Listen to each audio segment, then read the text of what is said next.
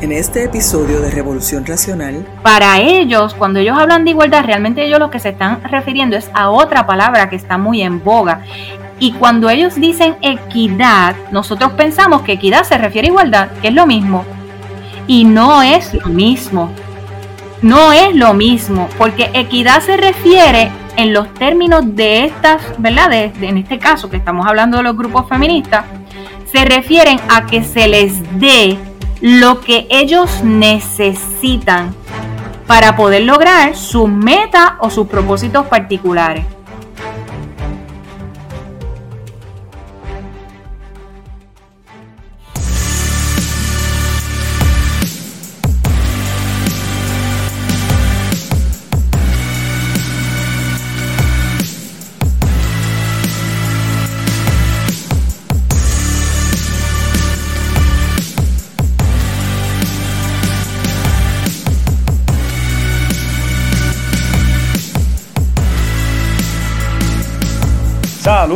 Este es Christopher Monina, tu anfitrión, y este es el podcast Revolución Racional, otro episodio más lleno de información y análisis del que todos los conservadores quieren escuchar en Puerto Rico.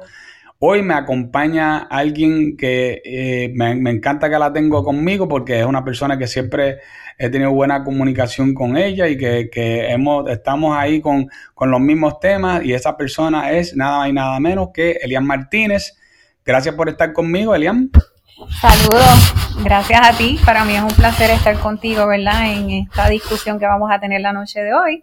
Es un tema que me apasiona muchísimo y que definitivamente todos los conservadores deberíamos de revisitar y analizarlo con más cautela porque es lo que tenemos en estos momentos, ¿verdad? Como decimos por ahí, a, fuego. Claro que sí, claro que sí. Oye, Elian, para aquellas personas que todavía no han escuchado de ti o no te conocen bien, este, ¿tú me puedes dar un poquito más de información sobre ti para que ellos te, te conozcan? Pues, primero que nada, ¿verdad? Soy mamá, eh, mi profesión es consejera profesional, estoy ¿verdad? destacada en lo que es el campo de la salud mental, eh, especialmente en el área de familia, adicciones y violencia. Eh, así que he trabajado en práctica privada, he trabajado también ¿verdad? en instituciones sin fines de lucro, este, entre otros. Y me dedico también, ¿verdad? Gran parte de estos últimos años de mi vida los he dedicado a educar, a concientizar, a dar consultoría, talleres y conferencias alrededor, ¿verdad?, de Puerto Rico y también he colaborado con otros proyectos, ¿verdad?, fuera de la isla. Así que, ¿verdad? Ok. Hablando un poquito de mí. Claro, claro. Y actualmente, en cuanto a asuntos de política, ¿en qué, en qué, qué te encuentras haciendo?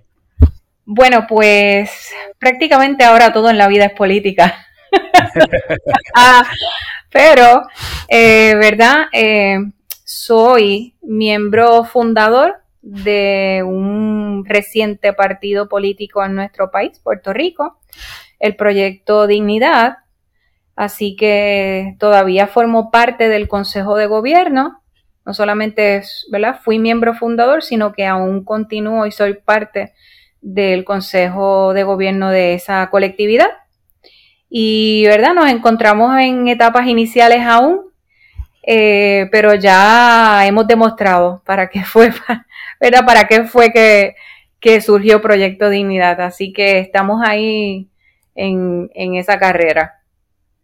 Qué bien, qué bien. Elian, me parece que, tú, has tú has estado unas cuantas veces en, en jugando pelota dura, ¿no? Sí, he participado de algunos programas locales como Jugando Pelota Dura, este, otros como, ¿verdad? El de Jay Fonseca, entre otros, algunos en las emisoras AM, así que he participado en varias discusiones sociales y, políticas en, nuestro, en estos últimos años, ¿verdad? No solamente en estos momentos de la creación de Proyecto Dignidad, sino en el pasado también formé parte de discusiones en relación al tema de la marihuana, la legalización de las drogas, eh, las terapias de conversión, eh, la hormonización de los menores como tratamiento afirmativo, entre otros temas. Así que, ¿verdad? Violencia contra la mujer, la criminalidad. Así que llevo estos últimos añitos, ¿verdad? Bajo fuego, pero es parte de lo que hago y, y por el momento, ¿verdad? No pienso, no pienso ceder ese espacio. Muy bien, muy bien. Ahí no se puede ceder, no estamos en momentos de ceder. Sí, definitivamente. Parte de lo que tenemos, lamentablemente, ha sido eso. Ha sido eso, que hemos cedido espacios y los grupos radicales, ¿verdad? La izquierda progresista ha sido muy astuta en llenar esos espacios, así que por el momento seguimos ahí. Pues mira, qué bien que tú mencionas eso, porque precisamente yo creo que la, la conversación de hoy, ¿verdad? Es en torno específicamente a uno de estos grupos y es específicamente el grupo de los feministas. Eh, quise hablar contigo especialmente, pues yo sé que esto es una de tus áreas donde más experticia tú tienes. Y este, esto es algo que a mí también es un tema que a mí siempre me ha fascinado y yo creo que para muchos conservadores se les hace hasta difícil entender las cosas en torno a, a los feministas, que ellos viven como que en su propio mundo, con su propia ideología y su propia forma de pensar que es bien distinto. Y pues yo quisiera que arrojáramos un poquito de luz sobre eso en el día de hoy para que otros conservadores, ¿verdad?, que estén escuchando el podcast pueden entender y que nosotros podemos eh, trabajar en contra de sus maquinaciones, que desgraciadamente, de lo que yo entiendo, ¿verdad?, no, no, hay, no tampoco ayudan a ni tan siquiera a la mujer en nada, ¿no? Este, Así que eh, yo, quisiera, yo quisiera hablar un poquito acerca de, un concepto, pues el primer concepto más fácil es de que qué es lo que es, qué es lo que de por sí es una feminista. Eh, nosotros obviamente sabemos que ha habido varios, varias etapas de la, o lo que le dicen olas, ¿verdad? Del feminismo. Pero las mujeres eh, que son feministas tienden a tener una interpretación de qué es lo que significa el feminismo, que, que es como bien sencillo pero no sé si creerle, porque yo siempre cuando yo le pregunto, o a, alguien en las entrevistas le preguntan, ¿qué es el feminismo? Pues te dicen que es buscando la igualdad entre el hombre y la mujer. Pero tú, tú estarías de acuerdo con eso, que el feminismo actual está buscando solamente la igualdad entre el hombre y la mujer. Bueno, mira, así como tú lo planteas, este, esa es la pregunta que debemos de hacernos. O sea, eso es lo que dicen, realmente eso es lo que dicen. Sin embargo, se refieren, ¿a qué se refieren verdaderamente con igualdad? ¿A qué se refieren? ¿En qué cosas, verdad, no somos iguales a los hombres en estos momentos? ¿En qué cosas nosotras las mujeres, en este momento, en Puerto Rico, nosotras no somos iguales a los hombres? ¿En cuáles? Entonces, eso es una pregunta que cuando yo la planteo y yo he estado en, en reuniones con grupos feministas, porque, por ejemplo, el cuatrenio pasado tuve la oportunidad de ser parte del consejo asesor que nombró la exgobernadora Wanda Vázquez y he participado en otras mesas de trabajo, ¿verdad? Cuando la legislatura ha abierto quizás espacios para presentar ideas o supuestamente, ¿verdad?, para escuchar planteamientos y recomendaciones para desarrollar leyes o política pública. Y cuando uno plantea esa pregunta en los grupos, es como que un shock, es como si les cayera un balde de agua fría. ¿En qué cosas realmente no somos iguales a los hombres que tenemos que estar buscando esa igualdad? ¿Por qué la lucha de la igualdad? Y hasta el momento, Christopher, a mí no me han podido contestar la pregunta. No me la han podido contestar. Por otro lado, ¿verdad? Yo creo que nosotros los conservadores tenemos que aprender a ser como mañosos, por decirlo bien puertorriqueño, ser entendidos con este terreno del vocabulario, ¿verdad? E, estos, grupos de izquierda progresista realmente ellos han adoptado unas narrativas, ¿verdad? Postmodernas. Y cuando ellos utilizan estos términos, nosotros equivocadamente pensamos que sabemos de lo que ellos están hablando. O sea, nosotros, nosotros pensamos que comprendemos a lo que ellos se refieren, pero no es así. E, estos grupos, ¿verdad?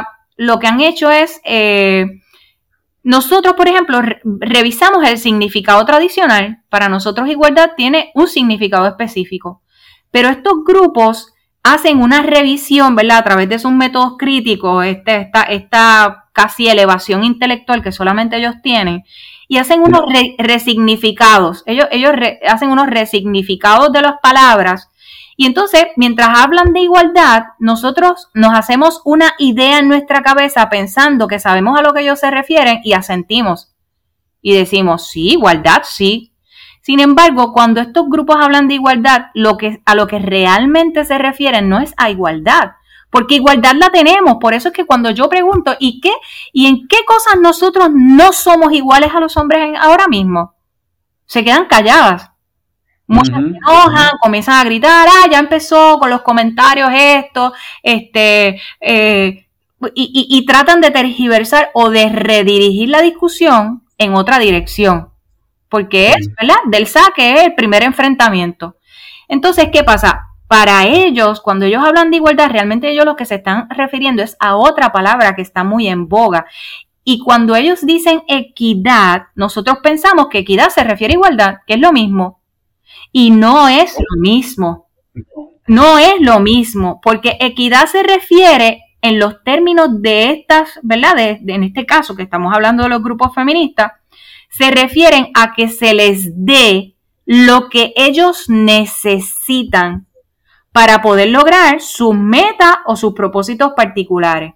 Así que no es igualdad de que me des lo mismo. No me des las mismas oportunidades que tienen los hombres. No es eso, porque fíjate, las mismas oportunidades las tenemos. Ahora mismo, hace poco yo hice, ¿verdad? Un, escrito para, para, un medio, Buenas Nuevas, y, y prácticamente ahora mismo en Puerto Rico la mayoría de las secretarías y puestos de gobierno importantes las tienen las mujeres. Dejando a un lado que la mayoría ahora mismo en el cuerpo del Senado es compuesto por mujeres. Y que tenemos ahora mismo al Supremo, en el Tribunal Supremo, una mujer. La presidenta del Tribunal Supremo en Puerto Rico es una mujer. Entre muchas otras muchas otras instancias y secretarías. Así que cuando hablamos de igualdad, nosotros los conservadores tenemos que entender que en este juego de los vocabularios esta gente nos lleva años luz.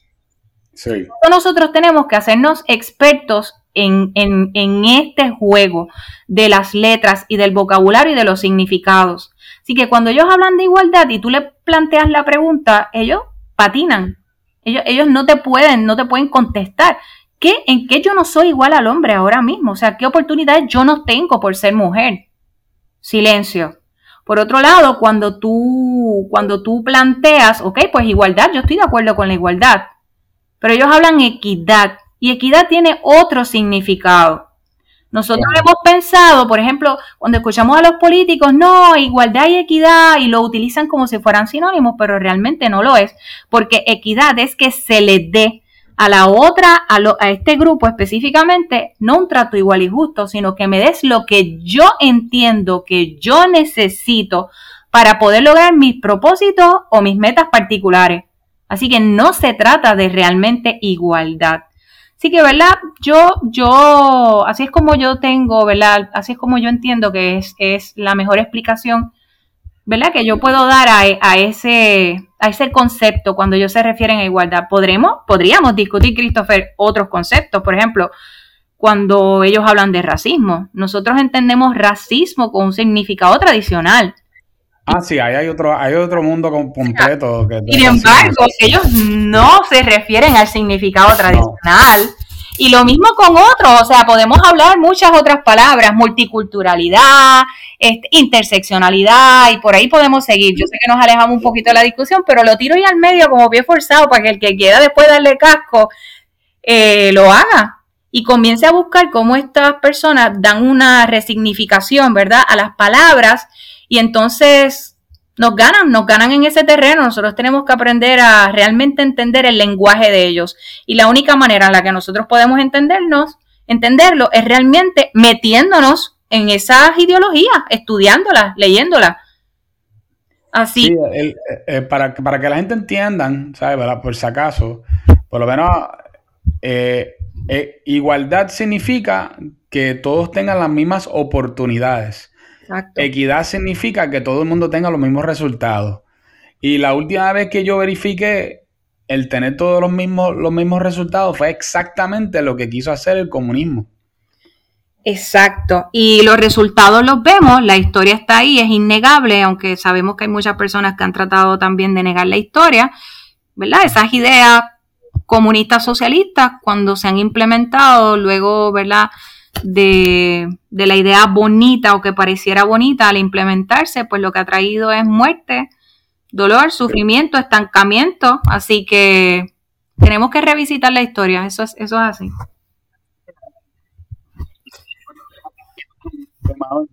cosas que a mí no me deja de sorprender es lo mucho que está que el wokeness, ¿verdad? Que es lo que estamos viendo mucho, eh, la, la justicia social, ¿verdad? Como diríamos aquí en, buen puertorriqueño, eh, se parece mucho a, la revolución cultural que hubo bajo Mao en China.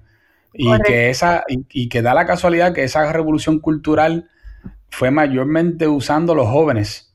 Y que es exactamente lo que está pasando en Puerto Rico. En Puerto Rico todo lo que tenga que ver con este movimiento mayormente va dirigido a los jóvenes. Eh, obviamente los que mandan más arriba no son tan jóvenes, pero los que, los que terminan siendo los soldados de a pie, incluso en Estados Unidos es lo mismo. Si tú vienes a ver quiénes son los soldados de a pie de toda esta gente, movimientos por ejemplo como Antifa, son, son chamacos jóvenes que, que juran que ellos saben lo que están haciendo y son bien apasionados, todos emociones, pero nada de de lógica ni pensamiento crítico en el asunto, ¿no? Y, lo mismo ocurre con el ah, feminismo. lo mismo, lo mismo ocurre con el feminismo. Lo mismo. las ideólogas, las ideólogas, las que, las que realmente ponen el trabajo conceptual, son como yo le llamo, ¿verdad? Y no lo, no lo digo de manera despectiva, son las viejas, son las que llevan ya años en esto, son las que ponen las ideas, son las que se acercan a la legislatura, son las que establecen los métodos, sin embargo, las que ejecutan son las jovencitas, las que van a las marchas, las protestas, las que se quitan las camisas, las que escupen, ah, las que son, son las jovencitas. Fíjate, el día de ayer hubo una audiencia pública para la evaluación a la a la nominada procuradora de la mujer y, para mí fue bien sorprendente en la sala, yo prácticamente no vi jóvenes, que por lo general en las audiencias que son para discusiones de proyectos, como del aborto, como lo de la perspectiva de género, la sala se llena de niñas, de jovencitas, recién graduadas o todavía universitarias, gritan, hacen escándalo. Sin embargo, ayer toda la sala estaba llena de mujeres adultas, mayores de edad. Todas. ¿Y por qué tú crees eso? Este? ¿Por qué tú crees que, eso, eso fue así, Elian? Como te digo, como te digo, Christopher, yo pude identificar mujeres que llevan años en Puerto Rico, ¿verdad? Encauzando eh, la causa feminista, lo que ellas entienden que es la causa feminista. Son las que realmente generan el contenido y las ideas ¿verdad? Y son las mm. profesoras universitarias, son las que comandan las, las ONG en Puerto Rico. Así que para mí fue bien sorprendente no ver jóvenes allí. Lo que vi fueron las, las, de, las de décadas, las que llevan décadas haciendo ese trabajo desde la universidad y desde la ONG en la sala el día de ayer. Así que nada, te lo planteo, ¿verdad? Como un comentario, ya que mencionas esto de que utilizan... No, hace sentido. A mí me hace sentido porque yo había escuchado una, teoría hace poco que decía que, mucha gente se preguntaron, bueno, había este pensamiento, especialmente en los 80 y los 90, que la gente que habían sido hippies en los 60, al final de los 60 y los 70, que esa gente eh, se convirtieron en capitalistas en los 80 y los 90, pero que esa teoría fue destruida cuando nos dimos cuenta que muchos de, esa, de esos hippies lo que terminaron siendo maestros, terminaron siendo profesores universitarios, terminaron trabajando dentro del gobierno y que muchos de ellos lo que hicieron fue que, llevaron su, eh, su teología y, ¿verdad? yo le digo que es una teología básicamente ya, y su ideología...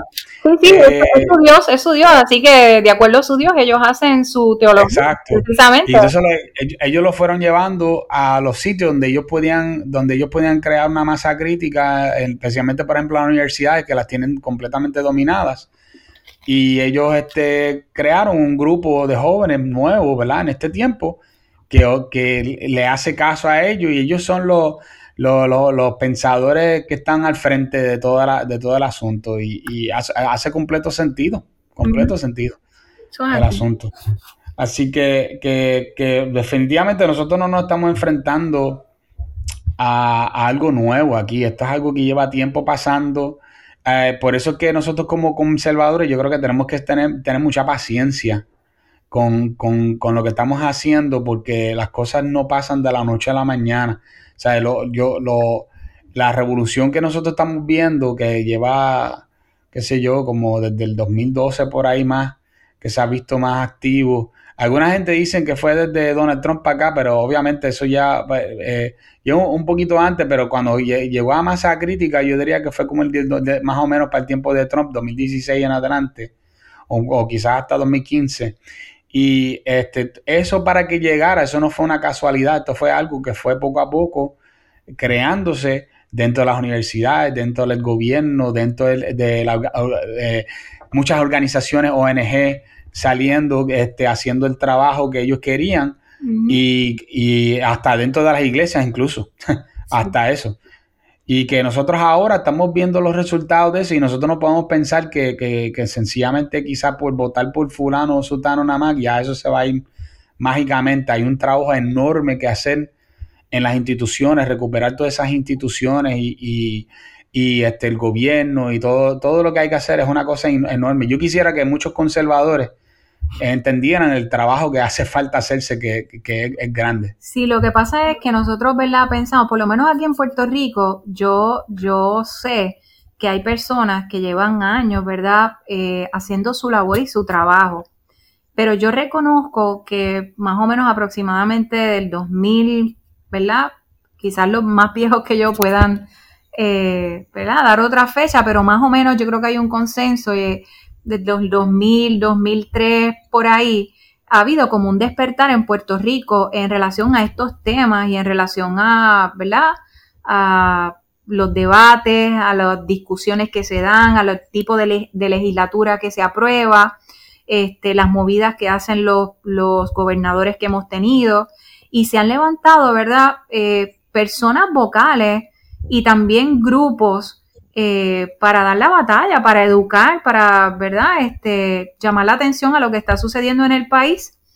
Y yo creo que, ¿verdad? Y es como tú dices, no podemos ver esto como que esto es una, esto es un 5K, porque realmente esto no es una carrera eh, corta. Nosotros tenemos que ver el trabajo que estamos haciendo como un ultramaratón. Y, y, en, oh, y en ese sentido, ¿verdad? Nosotros debemos de seguir preparando, ser consistentes y deliberados, que son dos palabras que yo utilizo mucho siempre en mis conferencias. Consistencia, ser consistentes y ser deliberados en lo que hacemos. Son dos, dos elementos que el progresismo y que la izquierda ha utilizado muy bien, de hecho lo conocen muy bien. Ellos saben que ese trabajo de minar y de sembrar una semilla en constancia y, siendo deliberado con las movidas que se hacen y las estrategias que se elaboran, rinden frutos. Ellos lo conocen muy bien. Y yo creo que esos son elementos que nosotros debemos de utilizar también y comenzar a cambiar, ¿verdad? Cómo nosotros vemos esto. Sí, como tú dices, ver esto a, como un proyecto a largo plazo. Empezarlo ahora, pero a largo plazo. Sí, claro. Yo, yo siempre digo que, que, el movimiento, la izquierda, ¿verdad? Yo, eh, yo, no sé si tú has escuchado alguno de los podcasts míos, pero está, esto para mí es un tema bastante frecuente y los que han escuchado el podcast ya saben por dónde yo voy con esto, pero eh, hay una cosa que se llama eh, entropía. Entropía es un concepto que es de que es de la física, que dice que un objeto que tú dejas quieto, pues al tiempo se va, va, cayendo, va decayendo, como si tú dejaras, por ejemplo, una, una manzana eh, en, tu marquesina y tú dejaras, lo dejaras ahí y poco a poco se va pudriendo, ¿no? Y, que, la, que lo mismo pasa, por ejemplo, con casi cualquier cosa. Cualquier cosa que tú dejes quieto, inmóvil y, más que sin tocarlo, de por sí ya se va decayendo. Y, la, la, derecha, los conservadores, creamos civilizaciones, creamos tradiciones, creamos religiones, creamos eh, estructuras. La izquierda es todo lo contrario, la izquierda destruye. La izquierda, la izquierda, es entropía, es que va destruyendo las cosas aún, aún poco a poco. O sea, que, que tú no. El, el, mero hecho de que el conservador sencillamente no haga nada ya, ya está cediendo terreno, porque la entropía ya empieza a hacer su trabajo de empezar a, destruir las cosas. Y obviamente siempre es más fácil destruir que construir. eso y es más rápido también. Es, muy cierto y yo lo, yo lo suelo ver de esta manera. Eh, según ellos, ¿verdad? Eh, para, para que haya progreso, tiene que haber destrucción primero. Y nosotros lo, ve, lo vemos, vemos las cosas de otra manera. Nosotros vemos, no, hay que construir, elaborar, edificar para que la civilización siga prosperando. Sin embargo, ellos ven las cosas, ¿verdad? Desde otra perspectiva, una visión distinta, ¿no? Primero hay que destruir, destruir todo el concepto de familia, destruir lo que es hombre, destruir lo que es una mujer, destruir las diferencias sexuales, destruir lo que entendemos como familia, así sucesivamente, destruir el modelo económico, porque en su apuesta la destrucción es ese caos es lo que va a traer eh, el progreso, el cambio, lo bueno. El progreso. Y la historia nos confirma una y otra vez que esa fórmula es equivocada. Así que, ¿verdad? No, eh, eh, eso es lo que lleva a traer, que, que cada vez que la izquierda trata de construir, lo que termina es destruyendo más. por ejemplo, el comunismo, el comunismo, el socialismo son, son construcciones de la izquierda ellos son malísimos construyendo, este, porque no saben hacer ninguna otra cosa que no sea eso. ¿Sabes cómo yo lo veo? ellos mismos saben. ¿Cómo es, perdón? Yo, yo lo veo como, y así lo defino yo, yo, yo nunca he utilizado, ¿verdad? No he escuchado a nadie utilizando el término, pero yo lo he utilizado. Yo lo veo y lo visualizo como unos carroñeros como unos carroñeros. Eh, eh, entonces, nuestra perspectiva de lo que es progreso y de lo que es estabilidad y de lo que es florecimiento es distinta. No es a través de... Nosotros no, no somos carroñeros. Es, ese, esa no es el espíritu del conservador. Sí, y, que cuando, aun cuando la, la, la izquierda trata de construir, ellos están tan conscientes de que ellos están dedicados a destruir que ellos terminan matando a cualquier persona que puede destruir lo que ellos están tratando de construir, aunque esa persona eh, inicialmente destruyó con ellos. Y eso lo sabemos porque casi toda la... Eh, em, bueno, ahorita mismo estamos hablando acerca de, la revolución este, eh, de Mao, la revolución cultural, que fue básicamente para él poder sacar a ciertas personas que estaban en el poder con él, que fueron los que, los que inicialmente crearon el comunismo en China. Y él, él decidió utilizar la juventud para él poder limpiar a esa gente de ahí. Lo mismo hizo Stalin, lo mismo hizo Lenin. O sea, en cualquier lado donde tú tienes personas de la izquierda, eh, cualquier, eh, ellos saben que tienen que eliminar las personas que son, bueno, eh, la primera revolución que, y que, que, definió lo que es izquierda y lo que es derecha, la revolución francesa, ¿qué pasó con todas aquellas personas que eran, que fueron, que fueron parte de la revolución? Básicamente todos terminaron muertos. ellos mismos se mataron entre ellos porque ellos querían este, a purificar su, su, su movimiento y ellos querían, eh, eh, ellos saben que si ellos dejaban a algunas de esas personas vivas, lo que iba a pasar con su movimiento era que se iba a, empezar a desconstruir también, porque el, izquierda está diseñado para desconstruir. Eso es lo único que ellos saben hacer en verdad con, con, con exactitud, ¿verdad? Y con, y con, con eficiencia, vamos a ponerla así. Nosotros los conservadores también quiero seguir ahora. riesgos. Ah, perdona, sí, Nosotros los conservadores también tenemos, ¿verdad?, nuestros propios riesgos y, elementos con los que tenemos que, ¿verdad?, considerar desde adentro.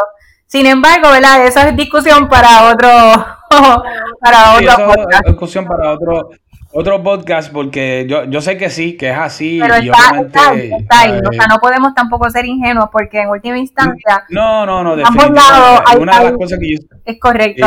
en ambos lados hay, hay, hay problemas que surgen, ¿verdad? Como yo digo, desde, claro, las entrañas. En el, caso de la, de la derecha, eh, uno de los, de los ejemplos clásicos es querer aceptar muy rápido gente que vienen de la izquierda, que quieren ahora unirse, por ejemplo, a la derecha, que ellos sean líderes de la, de la, derecha. Este, eso, eso, es otro problema, pero hay, hay, un, hay, hay una serie de problemas, obviamente, en cualquiera de los dos lados, pero... Correcto. Eh, hablando en general, en términos general, en visiones de la derecha y la izquierda, la derecha es la que construye, este, es la que construye las civilizaciones y las trata de mantener estable, porque el conservador lo más que le gusta es mantener una, estabilidad. Y la izquierda está constantemente tratando de desconstruir lo que ya hizo la, derecha.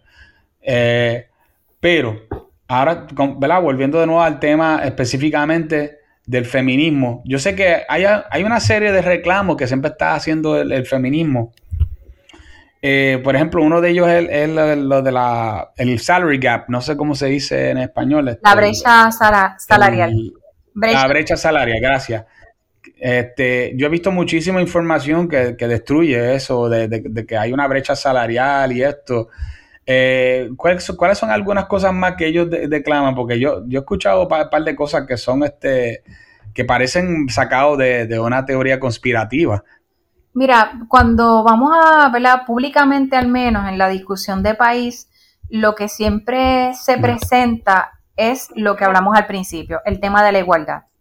Que el feminismo realmente lo que busca es igualdad. Eso, ese es el reclamo, vamos a decir, público eh, ante la sociedad, lo que ellas hablan. Sin embargo, este, cuando vamos a la práctica, pues nosotros vemos que esos reclamos no de igualdad realmente pasan a un segundo, un tercero, un cuarto plano, porque realmente ellas ni siquiera pueden establecer en qué cosas no somos iguales, ¿verdad? Con los hombres. Y lo que hemos visto es, es otro tipo, un reclamo, ¿verdad? Eh, solapado, que yo le llamo el reclamo del poder. Así que no es tanto el asunto de igualdad, es el asunto de controlar de controlar el pensamiento, de controlar lo que se cree, de imponer cómo la gente debe de vivir, cómo la gente debe de pensar, cómo la gente debe de actuar. Así que, ¿verdad? Yo sé que el reclamo público es la igualdad, sin embargo, cuando vamos a las discusiones eh, per se, cuando vamos al fondo de todo esto, nos damos cuenta que realmente la búsqueda del feminismo actual es simple y sencillamente político y de poder. Claro, claro. Y, pero hay una cosa que yo he escuchado, eh, que, que cuando hablo de, teoría conspirativa, esto es de lo que me refiero. Por ejemplo, el patriarcado. ¿Qué es el patriarcado, Estelian? bueno, mira, el, patriarcado es, es, un invento muy bien inventado. eh, el patriarcado, ¿verdad? Mm, nosotros no podemos negar que eh, eso es un término, ¿verdad? Que, no es de ahora, de hecho, no es un término nuevo, aunque, aunque, es un término que está muy de moda. Este, prácticamente ellas reducen a principalmente a los problemas de la mujer debido al patriarcado, al patriarcado, que el patriarcado es machista, ¿verdad? Según ella, tiene que ver con el machismo del hombre, tiene que ver con el control del hombre sobre la mujer, eh, de manera tal que la mujer no tenga oportunidad para ser quien es ni para desarrollarse. Así que, ¿verdad? Para ellos es es como un como una teoría conspirativa de que hay de que los hombres están como que en contra de las mujeres para mantenerlas fuera del poder y de y de que tengan buenos salarios y que tengan, tengan beneficios y que es algo parecido a eso, ¿no? Sí, es eso mismo y prácticamente es eso. ¿Y por qué, por qué hay violencia? Pues por el patriarcado, por las ideas machistas patriarcales que tenemos. Este, incluso, eh, eh, mira si es si es el chicle que no despega, que hasta en las relaciones, ¿verdad?, de violencia en las parejas homosexuales, ellas se refieren incluso a un patriarcado internalizado, del cual esto, ¿verdad?, del cual los sujetos no son eh, conscientes. Así que imagínate tú, o sea, ese es el chicle que no despega. Este, pero la realidad es que. No las excusas, todo el mundo sale bien, ¿ah? Exacto. La realidad es que el verdadero reclamo de las feministas no tiene nada que ver con igualdad. Tiene que ver con poder, con política y poder. Sí, no, es, que es increíble porque yo digo, este, si tú le, si tú le preguntas a, los hombres, tú sabes, oye, tú ven acá, tú, tú, eres parte de como una agenda global de tú estar en contra de la mujer, te van a mirar como que como si tú estuvieras loco. Pero entonces encima de eso ellas te dicen que es como si fuera algo que, que trabaja solo, como sistemático, que hay en el mundo, que, que, que no hace falta ni que los hombres tan siquiera se pongan de acuerdo. Entonces, ¿cómo es esto? Esto es como si fuera magia.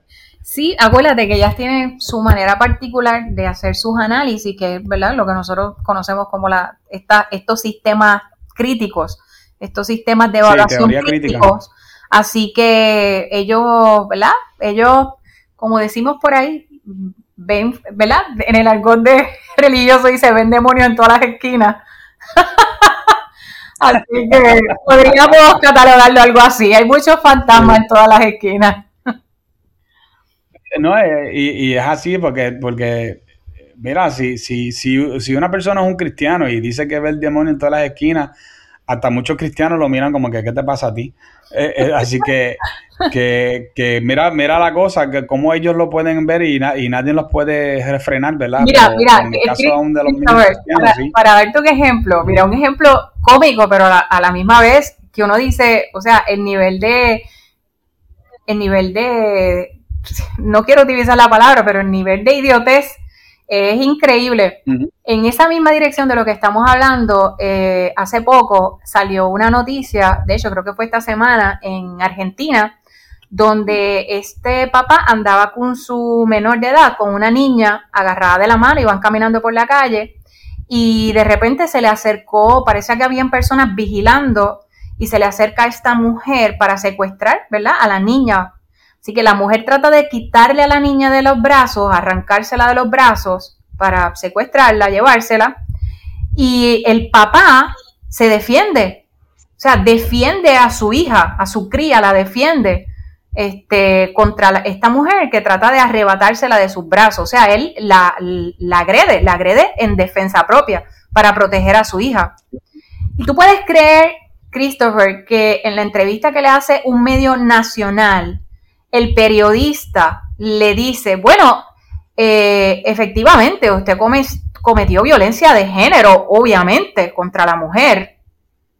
O sea, digo, usted estaba defendiendo a su hija, pero obviamente usted cometió violencia de género. Mira el nivel de estupidez y de idiotez tan grande con este asunto, ¿verdad? Que estamos hablando de que es como una fuerza eh, que está en todas partes, que, que, que realmente la gente ha internalizado el mensaje. Y no importa lo estúpido, o lo ridículo que sea, la gente lo sigue repitiendo. Así que, ¿verdad? El patriarcado está en todas las esquinas, la violencia de género ahora está en todas las esquinas.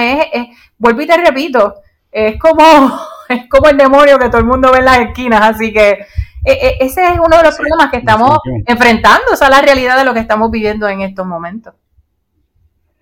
Hay, hay un autor que se llama Gad Sad, él escribió un libro eh, que, él dice que, él dice que este tipo de pensamiento así es como si funciona como si fuera un tipo de parásito mental que se apodera de las mentes de la gente y no los suelta y los hace pensar que constantemente están asediados, constantemente tienen que estar a la defensiva, eh, que, ellos no tienen derechos a pesar de que tienen los mismos derechos que las personas que están lo más feliz por ahí, eh, que no tienen que que están siendo, este, eh, ¿cómo se llama esto? oprimidos, ¿verdad? Oprimidos sobre todo.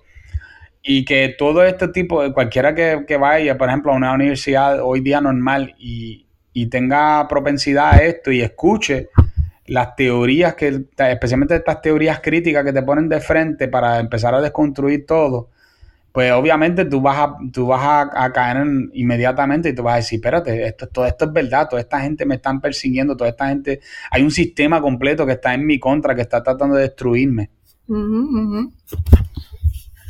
Eso es así. So, tú sabes, este, nada, esto es, increíble, ¿verdad? Y, y, lo más gracioso es que estas personas piensan que como estas son eh, temas que se estudian en la universidad, que ellos tienen eh, toda la razón, sencillamente pues porque es un tema que se estudia en la universidad, ¿sabes? Como yo voy a estar equivocado si en la universidad me lo enseñó. Exactamente, eso es, Ese es otro de los problemas que tenemos, ¿verdad? Que esos campos, vamos a decir, intelectuales, entre comillas, están todos copados por la izquierda. Oye, hablando de eso, este, el otro día Lisi Bulgo tuvo una charla que ella, que ella iba a dar sobre el aborto en la Universidad de Puerto Rico y le formaron una, una garata ahí en el frente, eh, ¿verdad? Para que ella no pudiera hablar y se le metieron en el salón y empezaron a, decir eh, eh, coros y qué sé yo. Y este, pues eso no, como, a mí no me está extraño, ah, extraño. Yo llevo años viendo eso, especialmente en las universidades de Estados Unidos. Pero lo que me estuvo extraño fue que más tarde, es, increíble, ¿verdad? Está hablando de, estupideces y, y, idioteces que después yo empecé a ver en Twitter, especialmente porque tú sabes que en Twitter esto es, un campo de batalla, básicamente, este, la gente excusando, diciendo que lo que tenía que pasar era que Lizzie no fuera allí porque ella tenía que saber que eso iba a ocurrir. ¿En qué, mente se le, qué, mentalidad hay que tener para, para eso? Para tú pensar que una universidad pública donde eh, que está sostenida con, la, con, con los impuestos que nosotros pagamos, eh, se supone que, tú no entres si tú eres conservador a dar una charla porque pues se supone que tú supieras que eso es un baluarte eh, independentista, eh, socialista, marxista y feminista, obviamente. Realmente, ¿verdad? Eso es un pensamiento de personas realmente ignorantes. Puede que hayan personas, ¿verdad?, que lo hagan porque son genuinamente ignorantes pero hay otros que Sí, sí, y es la realidad y para mí siempre es bien importante establecer esa diferencia. Hay gente realmente eh, equivocada genuinamente. Sin embargo, hay otros que realmente lo que buscan es mantener ese, ¿verdad? Ese status quo o esa, o esa dinámica. En, por ejemplo, en la Universidad de Puerto Rico, para que sencillamente pierda eh, cualquier tipo de, ¿verdad? Eh, movimiento, cualquier tipo de eh, actividad que quizás plantee otras opciones o presente otras discusiones sobre los temas. Y ahí realmente es que nos damos cuenta de la ignorancia, porque, ¿verdad? E, eso es lo que ocurre en los países con regímenes totalitarios. Sencillamente no puede escuchar nada más y no tiene libertad, no solamente libertad a pensar como crean, sino que no tienen libertad a expresarse, no tienen libertad de expresión, que son, ¿verdad?, dos elementos sumamente fundamentales y, vamos a decir, muy valorados, ¿verdad? Por, yo me atrevería a decir que por la mayoría de los puertorriqueños, sin embargo, eh, las universidades lo que están enseñándole a nuestros chicos es todo lo contrario. Número uno, a que se vuelvan una generación de cristal en el que las palabras y la mera discusión de las ideas pueda representar un daño para ellos, incluso un daño psicológico, traumático, y, que sencillamente no tengan la oportunidad de fortalecerse, de poner a trabajar el cerebro de poner a, funcionar la materia gris, a comparar ideas, a contrastar, evaluar, investigar y luego determinar si esa idea que tú me estás presentando me hace sentido, si no, si está llena de incongruencia, si no se soporta por su propio peso. Y esa es ese, esa manera de hacer que el cerebro, ¿verdad?, crezca y, que realmente que la gente piense y desarrolle y aporte y desarrolle ideas nuevas. Sencillamente la propia academia se está ¿verdad? Se está encargando de, matar los cerebros de nuestros adolescentes y nuestros jóvenes. Eso es lo que ha estado ocurriendo. Así que, ¿verdad? Para mí... Para mí, ¿verdad? Este, yo hubiese quizás esperado que a lo mejor la universidad, ¿verdad? Tuviera los pantalones bien puestos en su sitio y hubiera protegido el espacio para que se hubiese podido dar un debate de altura eh, en el que todos hubiesen tenido la oportunidad de expresarse, de hacer preguntas y de discutir y que cada cual luego tome las decisiones. Sí, eh, eso hubiese sido chévere. Lo que pasa es que, vamos, este, estereotipando un poquito aquí, pero la mayor parte de la gente que se metan a trabajar en una universidad no están ahí porque son valientes. Eh, eh, son, son, son, eh, no es el estereotipo de persona que está allí. Entonces, ellos, esto ya los estudiantes universitarios se dieron cuenta de esto y ahora ellos los tienen completamente dominados. los profesores le tienen miedo a los estudiantes porque pues, le puede, lo pueden tronchar la carrera, han hecho en muchas universidades en Estados Unidos, por ejemplo, han hecho que, que voten a los profesores, tienen un poder enorme sobre ellos, porque encima de eso, pues le acaban el guiso si, si dejan de matricularse en esa universidad eh, para irse a otro. Pues, para darte una idea, a una, por ejemplo, la Universidad de, eh, no solamente la Universidad de Puerto Rico que está así, la, la interamericana me dicen que está super woke. Y obviamente ellos saben lo que están haciendo porque saben que, que si ellos pierden estudiantes, y como esto es lo que está de moda, pues van a perder este, pierden dinero, ¿no? Pierden fondos en el asunto, ¿ok? Son así, son así. Este, pues mira, vamos aquí con, eh, yo tengo este, eh, una cosa que yo quería hablar contigo, que, que ¿cuáles entonces han sido los efectos del feminismo sobre la sociedad? Pues mira, de verdad, cuando hablamos de, los efectos del feminismo, yo, yo lo que pienso es, ¿verdad? En, me, remonto a quizás esta ola, lo que se conoce como la segunda ola, que es cuando, ¿verdad? Engels y Marx proponen su, su manifiesto y entonces luego de ahí yo recuerdo que mujeres eh, comienzan a utilizar, ¿verdad? Esa narrativa eh, y planteaban, ¿verdad? Pues que el Estado comunista es quien va a alimentar a los niños, que los va a cuidar, es lo que quienes lo van a atender, los padres que se van a dedicar al trabajo, el Estado se va a hacer cargo, ¿verdad?, de lo que antes le correspondía a los padres. Y cuando yo miro eso, a mí me suena, ¿verdad? Me parece muy parecido a lo que tenemos hoy día. O sea, en, esa filosofía, ¿verdad? En esa ideología, el, el, hombre iba a ser moldeado, este, educado, formado por las organizaciones socialistas en todas las esferas, en la mm. escuela, en los jardines infantiles, en propaganda en el trabajo, y, ¿verdad? Prácticamente eso es lo que ha buscado los grupos feministas en estas últimas décadas. Realmente es lo mismo. Simplemente moldear eh, la mente de las personas a, su ideología particular, a su punto de vista particular. Así que los efectos del feminismo, mira, yo realmente, yo categorizo, ¿verdad? La primera ola del feminismo realmente lo que buscaba era igualdad. Esas primeras mujeres lo que buscaban era la oportunidad de verdaderamente ser iguales, tener los mismos derechos ante la ley. Esa, esa primera ola no se llamaba a sí misma eh, feministas, porque ¿verdad? ese término no, no, existía, no estaba ahí. De hecho, a ellas se le conocían como sufragistas, sufragistas porque ellas lo que buscaban era eh, tener igualdad ante la ley y poder votar, poder educarse, tener esa misma oportunidad que el hombre, ser igual ante la ley. Así que de hecho, muchas de esas mujeres, by the way, eran mujeres providas. Eran mujeres que creían que la mujer debía de educarse porque era la que formaba no solamente el espíritu de sus hijos en la casa, sino también su, su mente. Así que esas primeras mujeres lo que realmente buscaban era una igualdad. Yo pienso, y así lo veo yo, que estas últimas olas lo que han hecho es como apuntarse puntos que no son de ellas. Apuntarse unas cuantas a su favor que realmente no son de ellas.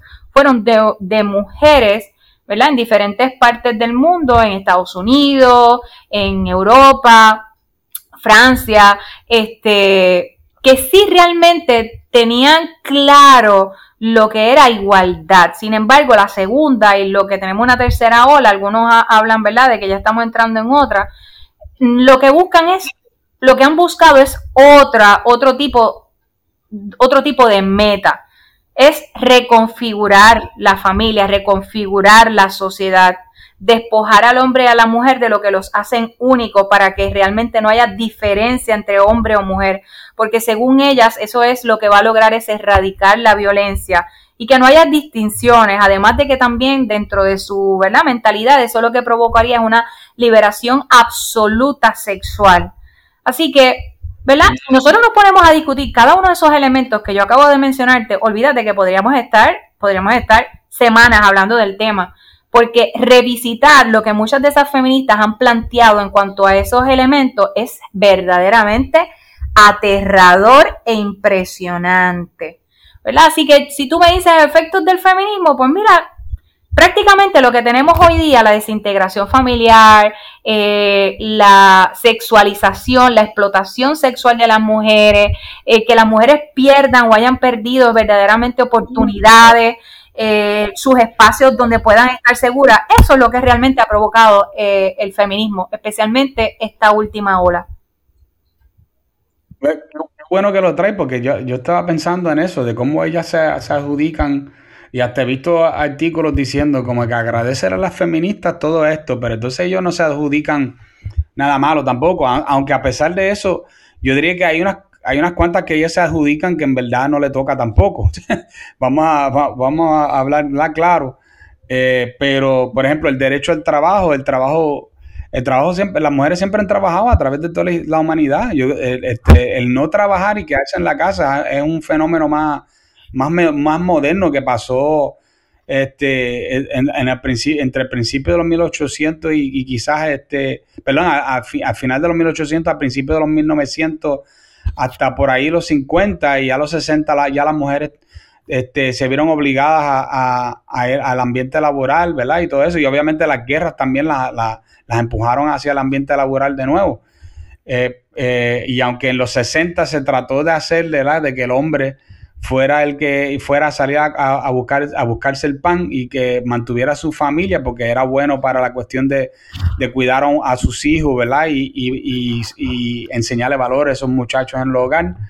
Pero la realidad es que la, mayor parte de las mujeres, antes era, vamos, pues, el trabajo era agricultura eh, para el hombre y la, la, mujer no podía hacer el trabajo porque era demasiado fuerte este, físicamente, y la, pero la mujer estaba trabajando dentro de la casa haciendo mil cosas. Sí, sí, la, la, realidad es que cuando venimos a ver, ¿verdad? En mi opinión, que le ha dejado esta, este feminismo, número uno, como te dije, se ha, se ha querido apuntar eh, eh, logros que realmente no le pertenecen, para comenzar. Y segundo, viendo, viendo los datos que tenemos, yo te podría decir que lo que se ha apuntado es alejarnos de nuestra identidad femenina, alejarnos de la maternidad o hacernos pensar que la maternidad es un yugo que nos impone el patriarcado, ¿verdad? Este, y el hombre, el hombre es quien nos ha impuesto la maternidad. Por eso muchas de feministas, especialmente de esa segunda y tercera ola, decían que a la mujer se le debía de prohibir tener hijos. Este, así que prácticamente estas últimas olas lo que han querido es crearnos un yugo este, conformado a su imagen y semejanza. Eso es lo que ha sucedido con estos movimientos. Desprotección de la familia, erradicación de cualquier creencia, ¿verdad? Que ellas entiendan religiosa. Eh, así que, ¿verdad? Una cultura de muerte en la que los niños o el fruto de nuestro vientre es considerado como un parásito. Eh, y que, ¿verdad? Mucha de redefinición de términos y yo realmente, ¿verdad? Yo sí tengo mucho que agradecerle a esas primeras mujeres que dieron la batalla. No puedo negar que dentro de esta de estos, ¿verdad? De estos tiempos, luego del 1700, este, 1900, ha habido mujeres que, que se han destacado y que verdaderamente han hecho eh, y han empujado cambios significativos para la mujer. Y eso se tiene que reconocer igual manera pero me atrevo a decir que la mayoría de esas mujeres no se identifican a sí mismas como feministas. Este, simplemente son mujeres que creen en la prosperidad de la civilización, no en la fragmentación de la misma. Este, hace poco yo escribí, Ajá. perdóname, te síguelo. Hace poco yo escribí un artículo y alguien dijo, esto es una verdadera feminista. Y realmente no, yo no me identifico como una feminista. Yo no me catalogo a mí misma como una feminista. Creo que reivindicar ¿verdad? el feminismo es, sencillamente una, locura, no, hay posibilidad para eso. Este, la igualdad. Parece que dañaron, el, dañaron la palabra, dañaron el significado de la palabra también. Exacto, exacto. Así que, ¿verdad? En ese sentido, yo sí me considero femenina, pero no feminista. Pero, pero mira, hablando de todo esto, hay, por ejemplo, hay varios estudios que demuestran que las mujeres se están quedando más que nunca sin casarse, sin hijos, y están solamente dedicadas, por ejemplo, a su profesión, al trabajo. Y muchas de ellas, pues más tarde en la vida, como que se arrepienten de su, su decisión, luego cuando ya es tarde debido a que el reloj biológico de la mujer es más corto que el del hombre. Es una casualidad que la mayoría de estas mujeres son altamente educadas y también feministas. Pues mira, este, yo, yo reconozco, ¿verdad?, que en nuestros, en nuestros tiempos hay, hay, una, hay una presión inmensa porque la mujer vaya a la universidad, se prepare y, ¿verdad?, lo que se conoce como autosuficiente. Que la mujer sea independiente al hombre y que la mujer se pueda sostener o sustentar a sí misma.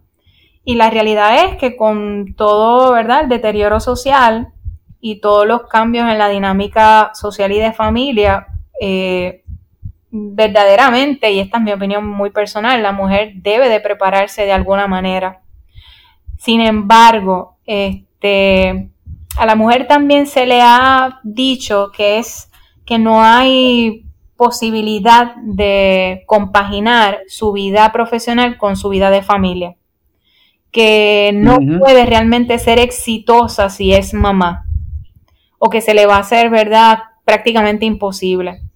La realidad es que igual es para el hombre también en cierto sentido. Este, un hombre padre de familia, también un hombre padre de familia responsable, sufre de muchas maneras el tener que pasar tantas horas en su trabajo y no poder estar con sus hijos. Y eso lo sé yo porque trabajé, ¿verdad?, en, en consejería con hombres y con mujeres.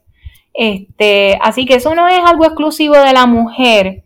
Este, lo que sí es que muchas mujeres, y de hecho, cada vez más las vemos que salen públicamente este, a hablar de su experiencia, de cómo se han arrepentido de al final del día terminar solas, sin, ¿verdad? Sin progenie, sin familia, sin hijos, cuando pudieron haber disfrutado de, de tener a alguien a su lado, ¿verdad? Y de tener hijos. Así que eso es cada vez más, más común. De hecho, muchas mujeres han decidido empezar a trabajar más tarde, terminar sus estudios, pero dedicarse a su familia y luego más adelante trabajar o trabajar a tiempo parcial. Y yo creo que hay, hay organizaciones y hay empresas que han hecho acomodos para las mujeres, quizás no son todas, quizás se puede mejorar. Yo pienso, yo soy una de las que pienso que sí, que eso se puede mejorar. Este, así que eso, eso, eso ha provocado, ¿verdad? Quizás las feministas utilizan eso para decir que la mujer está entonces menos paga, menos paga, que, que, no tiene las mismas oportunidades. Y no, la realidad es que la mujer ha comenzado a darle más importancia a lo que es el ambiente relacional, su vida de familia, y ha decidido posponer, ¿verdad?, eh, eh, la generación de, de dinero. O, o, de ser exitosa, vamos a decir, en un mundo de negocios o en otro tipo de ambiente que requiere tanto de ella y que prácticamente la isla de lo que son sus familiares o de poder ella conformar una familia. Ok. Pues mira, yo quiero, quiero ahora hablar, este, ¿verdad? Eh, un poquito más acerca de la, de la, insistencia de las feministas con lo que sería con la ideología de género, o, o, ellos le ponen por lo menos el nombre perspectiva de género. este, primero que me gustaría saber que cuál es la diferencia entre una cosa y la otra, si es que hay alguna o si esto es solamente de que ellas quieren usar la palabra perspectiva de género de forma eh, eh, incógnita, ¿verdad? Este, y que, y que cuál, ¿cuál es la diferencia entre una cosa y la otra? ¿Y por qué ellos le, dicen perspectiva de género? ¿Y por qué hay tanta insistencia en querer implementar perspectiva de género? Mira, le, para mí, ¿verdad? Y siendo bien franca, el asunto no está, la fiebre no está en la sábana, como dice el refrán. No importa si dice perspectiva o si dice equidad de género, no importa. El meollo está en el fenómeno conceptual de género. Donde quiera que esté la palabra género, ya eso tiene unas implicaciones conceptuales, punto.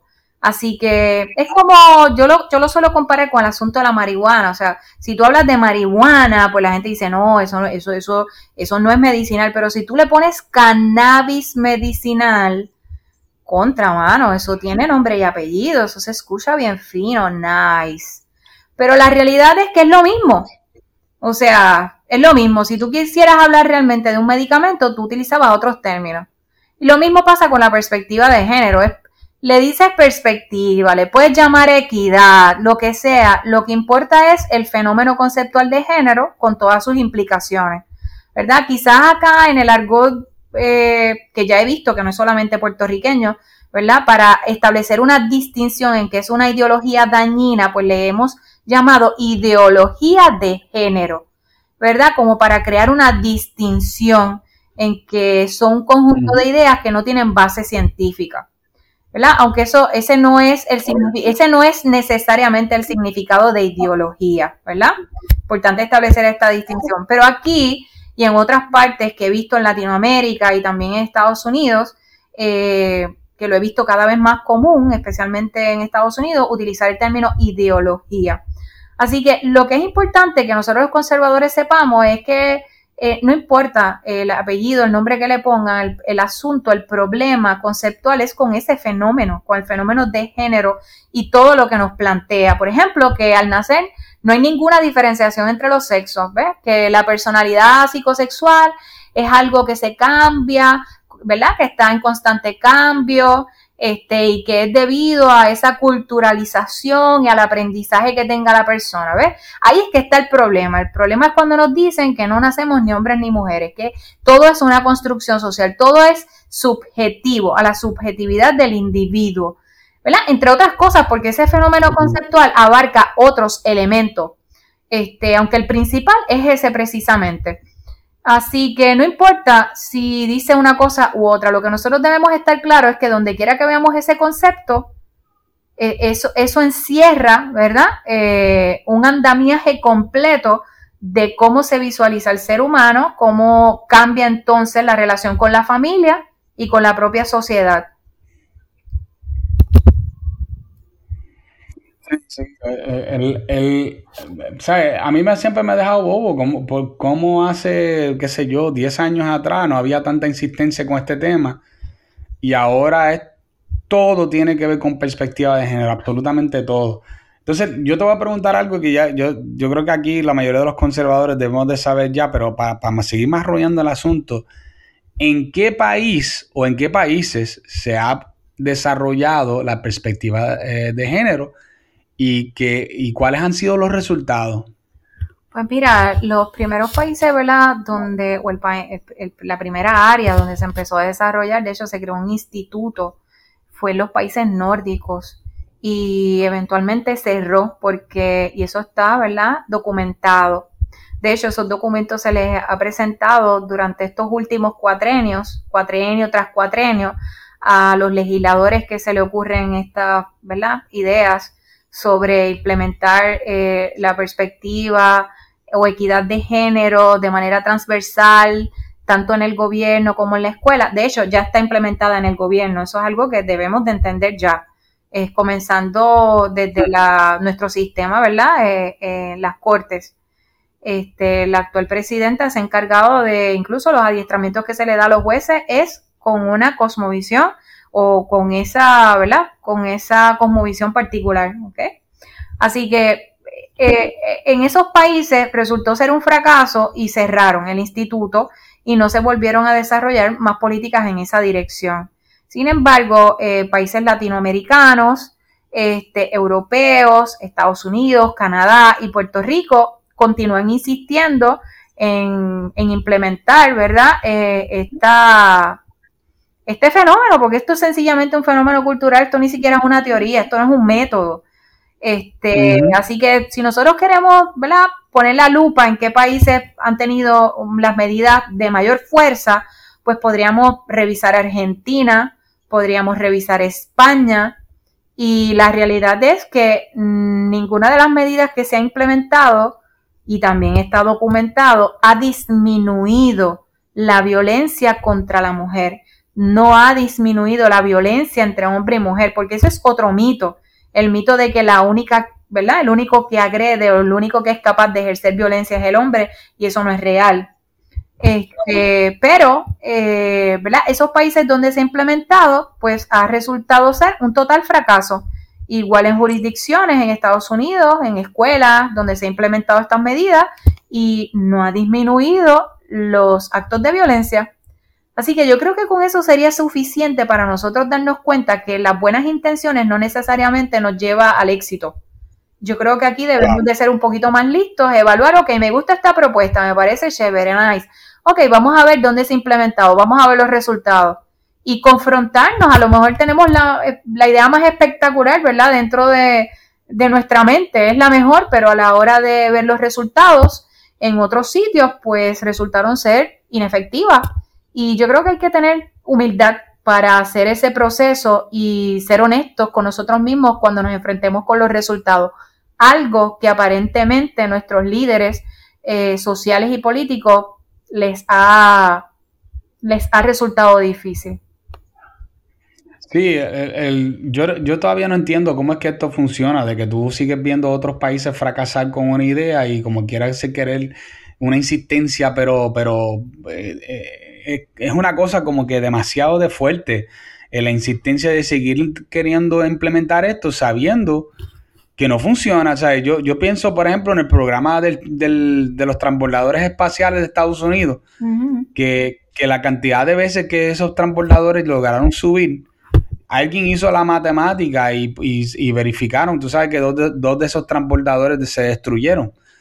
Y, alguien puso, mira, si el transbordador espacial, por la cantidad de, que, de veces que viajó, y nosotros le restamos las dos veces que, que se destruyeron, y nosotros aplicáramos eso al modelo de los aviones, eh, de los aviones comerciales en, en Estados Unidos, nadie se atrevería a volar. Ah. ¿Entiendes? Entonces, entonces, porque tú tienes una, una, eh, una tendencia bien fuerte de que tú pudieras ser víctima de, uno de esos aviones cayéndose, ¿no? Entonces, ¿qué pasa? Que lo mismo pasa aquí, ¿sabes? No, todavía no ha ocurrido que haya un país que, que, pueda decir, oye, nosotros implementamos la ideología de género esta o la perspectiva de género o whatever que ellos le quieren decir y que mira, esto bajó esto dramáticamente y ahora todo el mundo se trata con, este, espectacularmente. Esto ha sido una transformación total. Eso no ha ocurrido. Y no porque esto empezó ayer o antier, porque en Argentina ellos llevan años con esto, en España también, ¿cierto o no? Eso es así, llevan muchos años y como te dije, en mi opinión personal, y, no, es que sea no es que sea una opinión personal basada en la nada o en el vacío, eh, eh, es que precisamente viendo lo que ha ocurrido en estos países, pues uno puede asegurar, sin temor a asegurarse, que lo que ha hecho es embrutecer a la sociedad. Oh, como, el ejemplo que te traje del periodista, que el papá estaba defendiendo a su hija de un secuestro, se defiende contra esta mujer que, que le iba a causar un daño, sabrá Dios si jamás hubiera vuelto a ver a su hija, y el periodista le dijo que le había cometido violencia de género.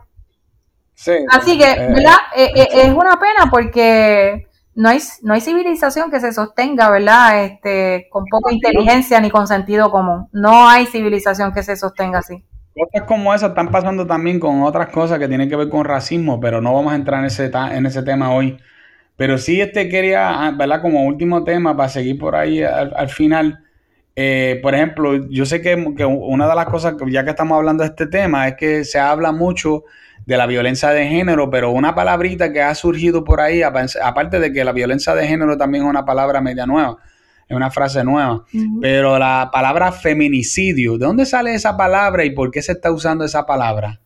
Mira, este, cuando aquí en Puerto Rico se comenzó a usar, ¿verdad? Esa palabra, especialmente desde los, desde los núcleos universitarios, y comenzaron a dar estos talleres para educar a todo el mundo sobre el lenguaje y cómo los periodistas tenían que dar las noticias, cómo los policías tenían que hablar de estos crímenes eh, y trajeron, ¿verdad?, e, este sinnúmero de, de conceptos, como te dije, en los cuales ellos nos llevan mucho en la delantera en la presentación de los mismos y cómo, cómo hacer que los ciudadanos comiencen a utilizar esos términos.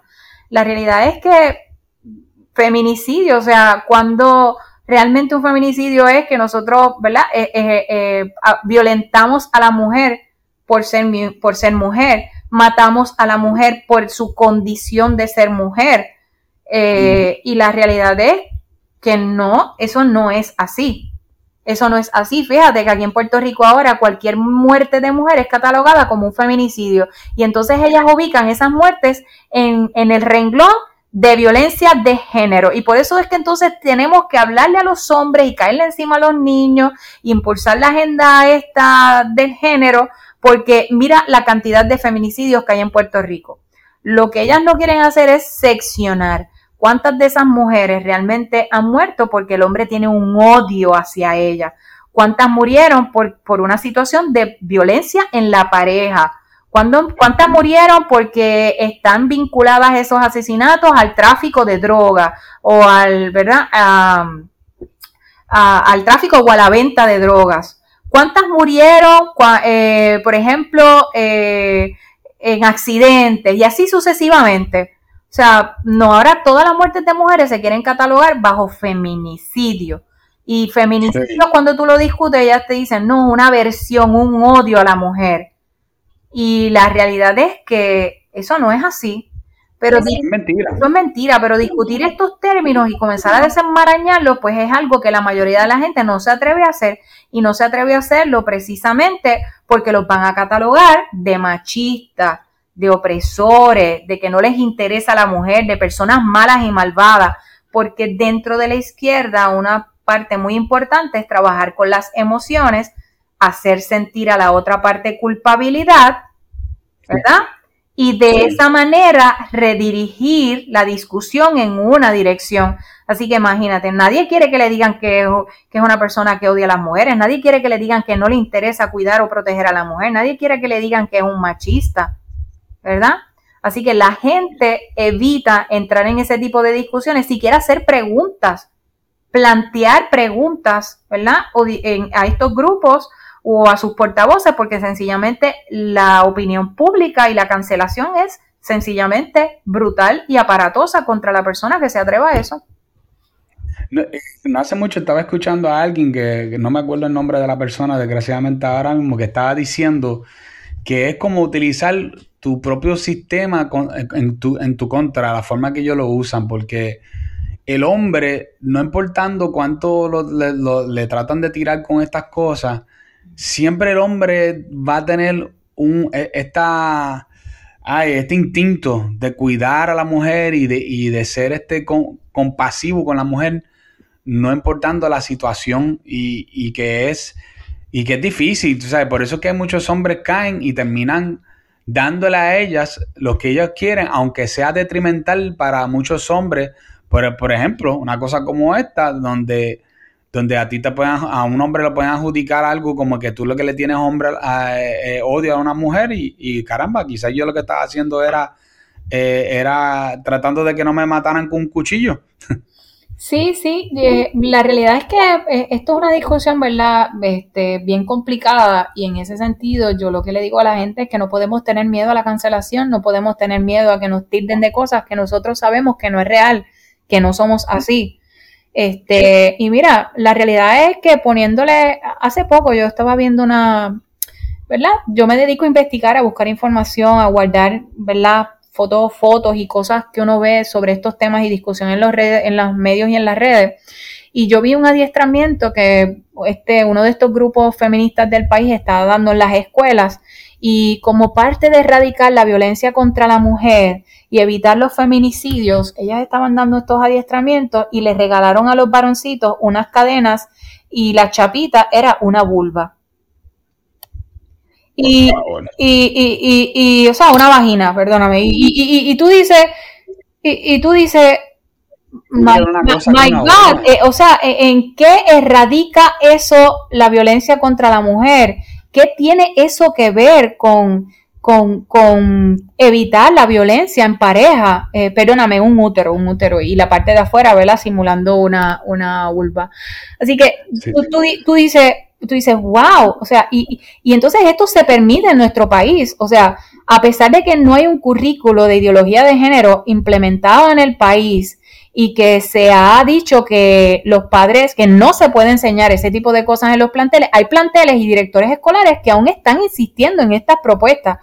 Y yo creo que le toca a los padres ser bien fiscalizadores de lo que está ocurriendo, hacer las querellas correspondientes, notificarlo a los legisladores que han sido vocales, eh, en que no se atropelle, ¿verdad? Y que no se le enseñe ideología sexualista a los menores de edad y moverse sin importar de que lo acusen de homofóbico, de, de machista, entre otras cosas. Yo creo que eso es algo que nosotros debemos de trascender y, y ya dejar de preocuparnos por eso, porque la realidad es que si nosotros queremos un Puerto Rico mejor, pues tenemos que dar la lucha. Y no podemos intimidarnos ante palabras. La realidad es que nosotros sabemos que las palabras no matan. Así que nosotros no somos una, ¿verdad? Los conservadores no deberíamos de ser eh, eh, conservadores de cartón. Así que debemos de trascender el, la palabrería, que lo más que puede hacer es que herirnos un poco y yo creo que, que, a la larga eso se sana muy rápido. Así que las palabras no matan, debemos de perder el miedo a recibir ese tipo de ataque. Creo que es que muchos, especialmente pues muchos conservadores son cristianos y no están acostumbrados a que los acusen de cosas que son feas. Y, que se, por eso es que a muchos cristianos se le hace difícil porque siempre se ha visto, siempre se considera a sí mismo como una persona que está en el lado correcto de las cosas. Entonces, cuando se encuentra con gente acusándolos de cosas que son feas, pues se le hace difícil bregar con eso. Pero nosotros tenemos que entender que ya, que las cosas han cambiado. Es así de sencillo. Eso es así, las cosas han cambiado y yo creo que, ¿verdad? Eh, debemos de armarnos de valor porque a la larga nosotros estamos luchando por las cosas correctas. Y eh, la historia, verdaderamente, los que nos han dejado un legado de libertad que estamos disfrutando en estos momentos, no sabemos hasta qué tiempo, fueron personas que trascendieron, ¿verdad? Eh, que trascendieron ese ataque público y estuvieron dispuestos a, enfrentarse a, ¿verdad? a toda esa persecución.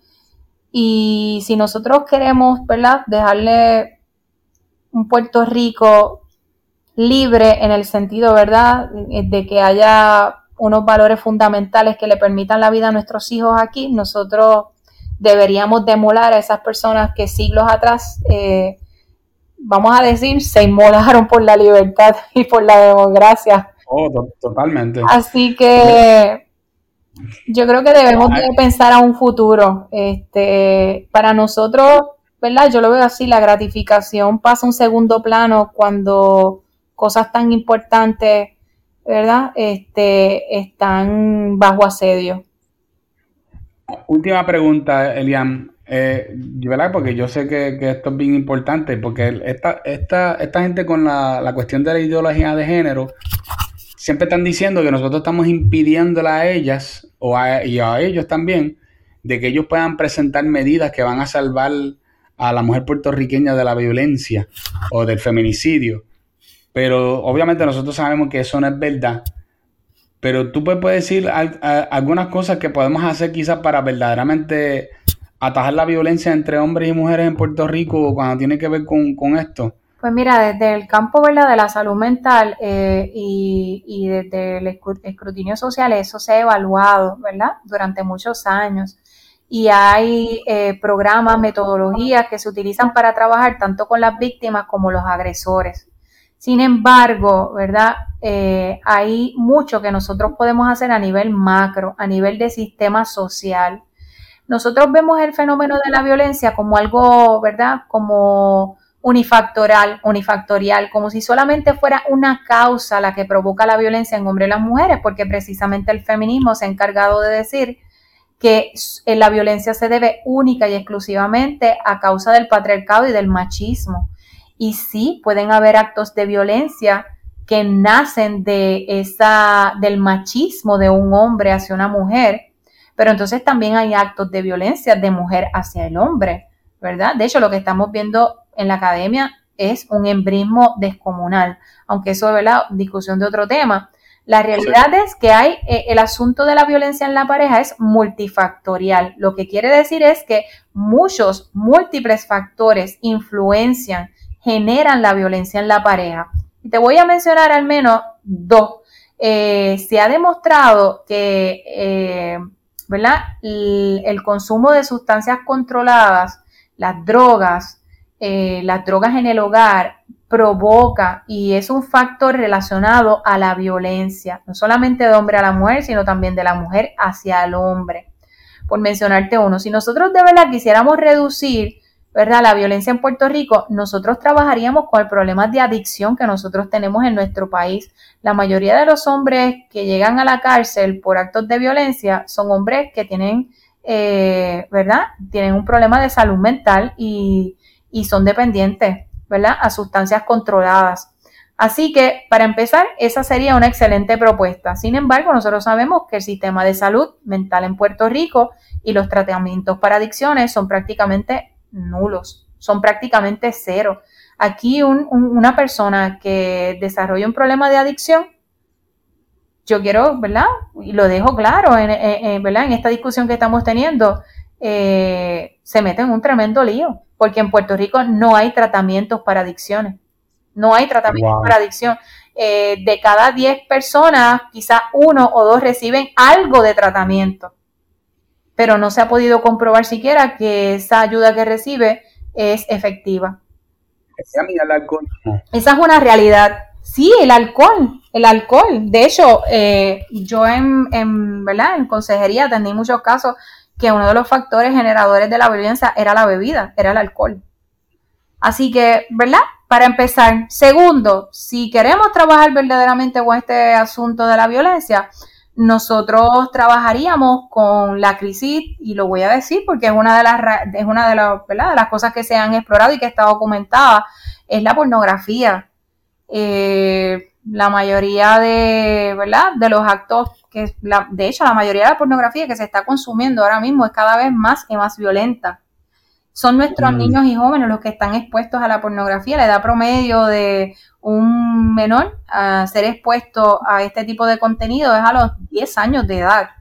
O sea, eh, la educación sexual que está recibiendo el niño es a través de un ordenador, de una computadora, donde le dice que para generar placer tiene que agredir a una mujer, tiene que dañarla, tiene que escupirla, tiene que patearla.